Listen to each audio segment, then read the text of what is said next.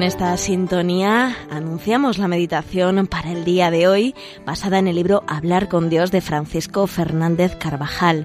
Hoy vamos a reflexionar en este viernes de la tercera semana del tiempo de Cuaresma sobre el amor de Dios.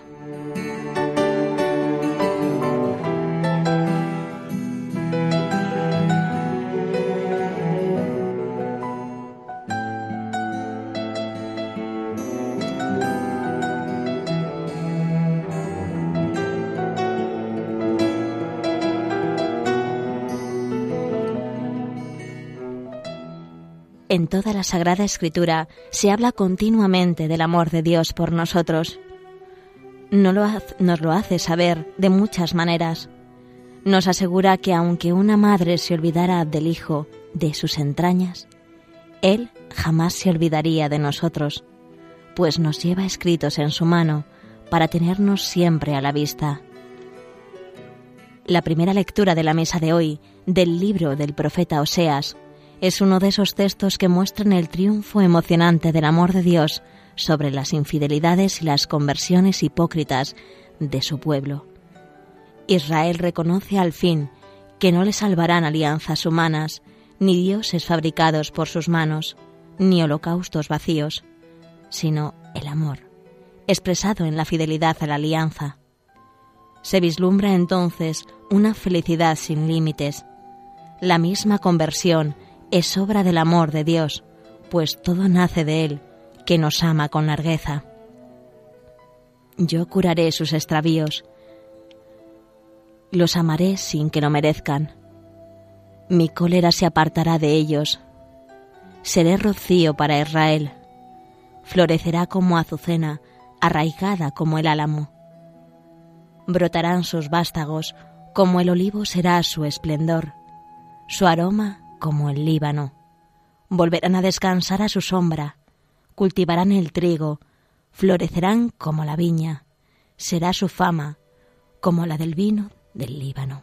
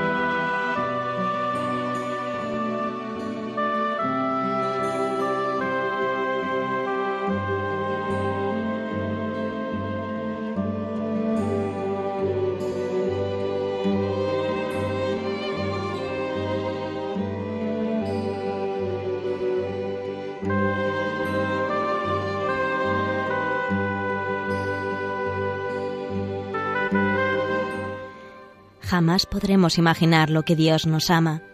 Para salvarnos, cuando estábamos perdidos, envió a su unigénito para que, dando su vida, nos redimiera del estado en que habíamos caído. Tanto amó Dios al mundo que le dio a su Hijo unigénito para que todo el que crea en Él no perezca, sino que tenga vida eterna. Este mismo amor le mueve a dársenos por entero de un modo habitual, habitando en nuestra alma en gracia. Si alguno me ama, guardará mi palabra, y mi Padre lo amará, y vendremos a él, y haremos morada en él. Y a comunicarse con nosotros en lo más íntimo de nuestro corazón, durante estos ratos de oración, en cualquier momento del día. Hasta te serviré, porque vine a servir y no a ser servido. Yo soy amigo y miembro y cabeza y hermano y hermana y madre. Todo lo soy y solo quiero contigo intimidad. Yo, pobre por ti, mendigo por ti, crucificado por ti, sepultado por ti. En el cielo intercedo por ti ante Dios Padre, y en la tierra soy legado suyo ante ti. Todo lo eres para mí, hermano y coheredero, amigo y miembro. ¿Qué quieres más? ¿Qué más podemos desear? Cuando contemplamos al Señor en cada una de las escenas del Vía Crucis, es fácil que desde el corazón se nos vengan a los labios el decir, Saber que me quieres tanto, Dios mío, y no me he vuelto loco.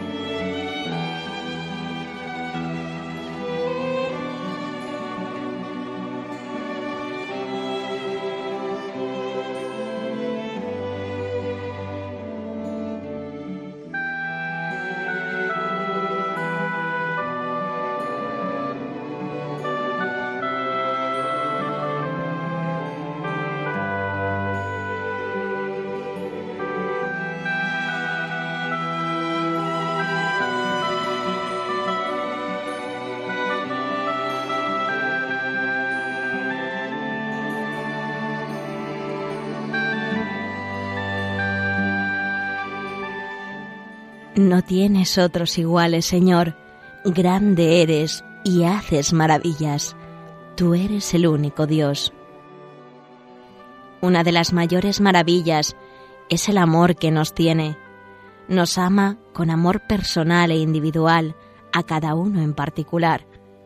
Jamás ha dejado de amarnos, de ayudarnos, de protegernos, de comunicarse con nosotros, ni siquiera en los momentos de mayor ingratitud por nuestra parte o cuando cometimos los pecados más graves. Quizá, en esas tristes circunstancias, ha sido cuando más atenciones hemos recibido de Dios, como nos muestran las parábolas en las que quiso expresar de un modo singular su misericordia. La oveja perdida es la única que es llevada a hombros, la fiesta del padre de familia es para el hijo que dilapidó la herencia, pero que supo volver arrepentido. La dracma perdida es cuidadosamente buscada por su dueña hasta encontrarla. A lo largo de nuestra vida, la atención de Dios y su amor para cada uno de nosotros han sido constantes. Ha tenido presentes todas las circunstancias y sucesos por los que habíamos de pasar está junto a nosotros en cada circunstancia y en todo momento. Yo estaré con vosotros siempre, hasta la consumación del mundo, hasta el último instante de nuestra vida. Tantas veces se ha hecho el encontradizo, en la alegría y en el dolor, a través de lo que al principio nos pareció una gran desgracia, en un amigo, en un compañero de trabajo, en el sacerdote que nos atendía. Considerad conmigo esta maravilla del amor de Dios, el Señor que sale al encuentro, que espera, que se coloca a la vera del camino, para que no tengamos más remedio que verle, y nos llama personalmente, hablándonos de nuestras cosas, que son también las suyas, moviendo nuestra conciencia a la compunción, abriéndola a la generosidad, imprimiendo en nuestras almas la ilusión de ser fieles, de podernos llamar sus discípulos.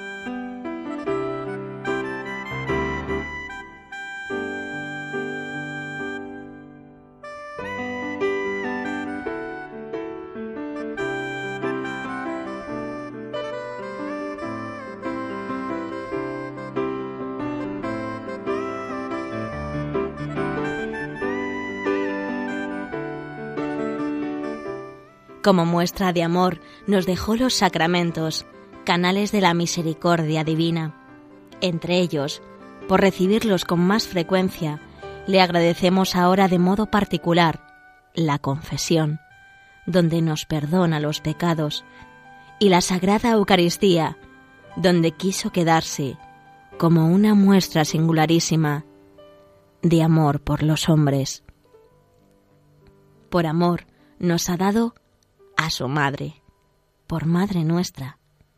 Como manifestación de este amor, nos ha dado también un ángel para que nos proteja, nos aconseje y nos preste infinidad de favores hasta que llegue el fin de nuestro paso por la tierra, donde Él nos espera para darnos el cielo prometido, una felicidad sin límites, sin término. Allí tenemos preparado un lugar.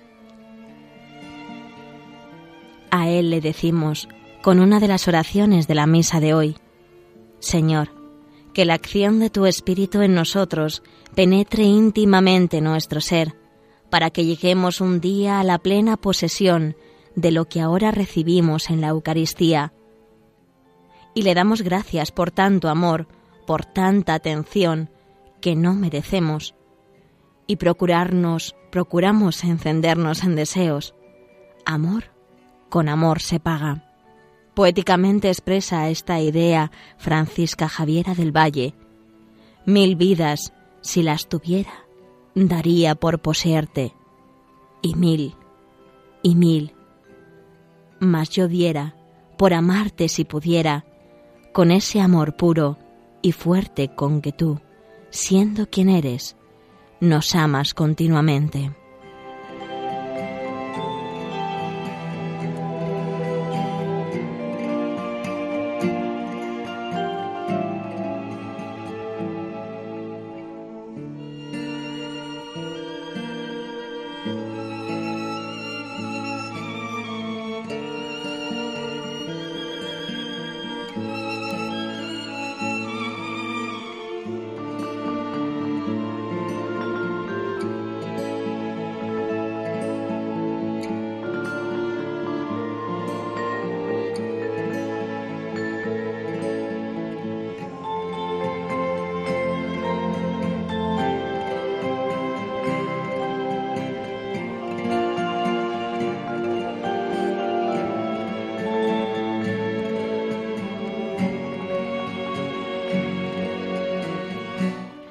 Nos dice el Evangelio de la Misa. Uno de los letrados se acercó a Jesús y le preguntó, ¿qué mandamiento es el primero de todos?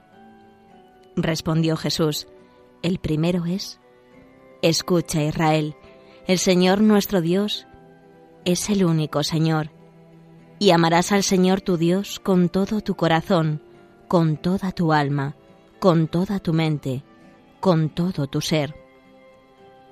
Él espera de cada hombre una respuesta sin condiciones a su amor por nosotros. Nuestro amor a Dios se muestra en las mil pequeñas incidencias de cada día.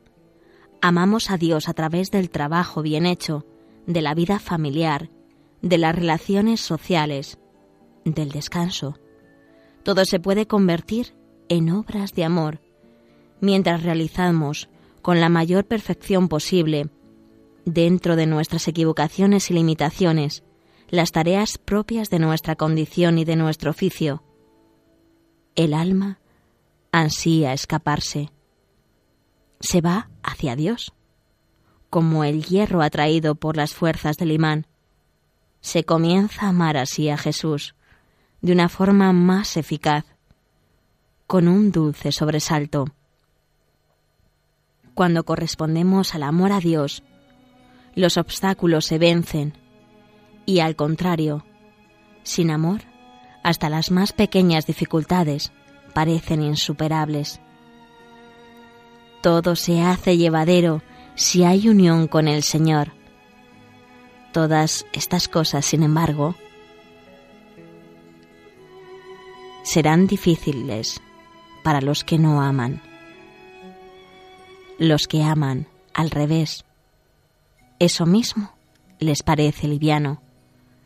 No hay padecimiento, por cruel y desaforado que sea, que no lo haga llevadero y casi nulo el amor. La alegría mantenida aún en medio de las dificultades es la señal más clara de que el amor de Dios informa todas nuestras acciones, pues, como comenta San Agustín, en aquello que se ama, o no se siente la dificultad, o se ama la misma dificultad. Los trabajos de los que aman nunca son penosos.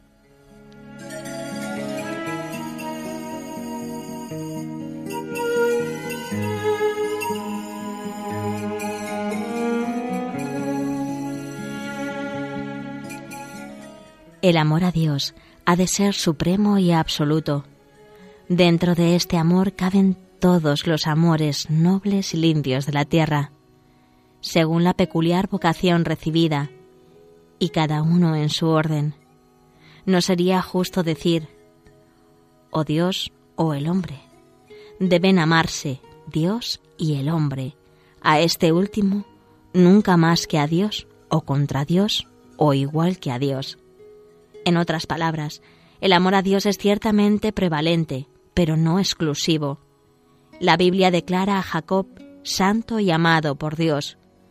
Lo muestra empleando siete años en conquistar a Raquel como mujer, y le parecen pocos años aquellos años. Tanto era su amor por ella. Francisco de Sales comenta estas palabras. Jacob, escribe, ama a Raquel con todas sus fuerzas, y con todas sus fuerzas ama a Dios, pero no por ello ama a Raquel como a Dios, ni a Dios como a Raquel. Ama a Dios como su Dios, sobre todas las cosas y más que a sí mismo. Ama a Raquel como a su mujer, sobre todas las otras mujeres y como a sí mismo. Amar a Dios, ama a Dios con amor absoluto y soberanamente sumo, y a Raquel con su amor marital, un amor no es contrario al otro, porque el de Raquel no viola las supremas ventajas del amor de Dios. El amor a Dios se manifiesta necesariamente en el amor a los demás. La señal externa de nuestra unión con Dios es el modo como vivimos la caridad con quienes están junto a nosotros. En esto conocerán todos que sois mis discípulos. Nos dejó dicho el Señor, en la delicadeza en el trato, en el respeto mutuo, en el pensar de modo más favorable a los otros, en las pequeñas ayudas en el hogar o en el trabajo, en la corrección fraterna, amable y oportuna, en la oración por el más necesitado.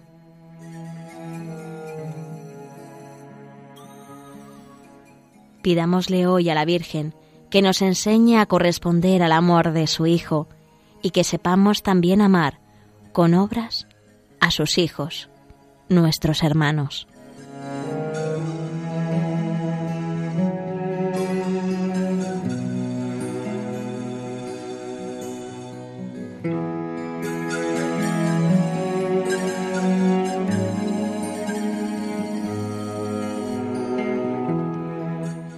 Finalizamos así la meditación para el día de hoy, el amor de Dios, basada en el libro Hablar con Dios de Francisco Fernández Carvajal.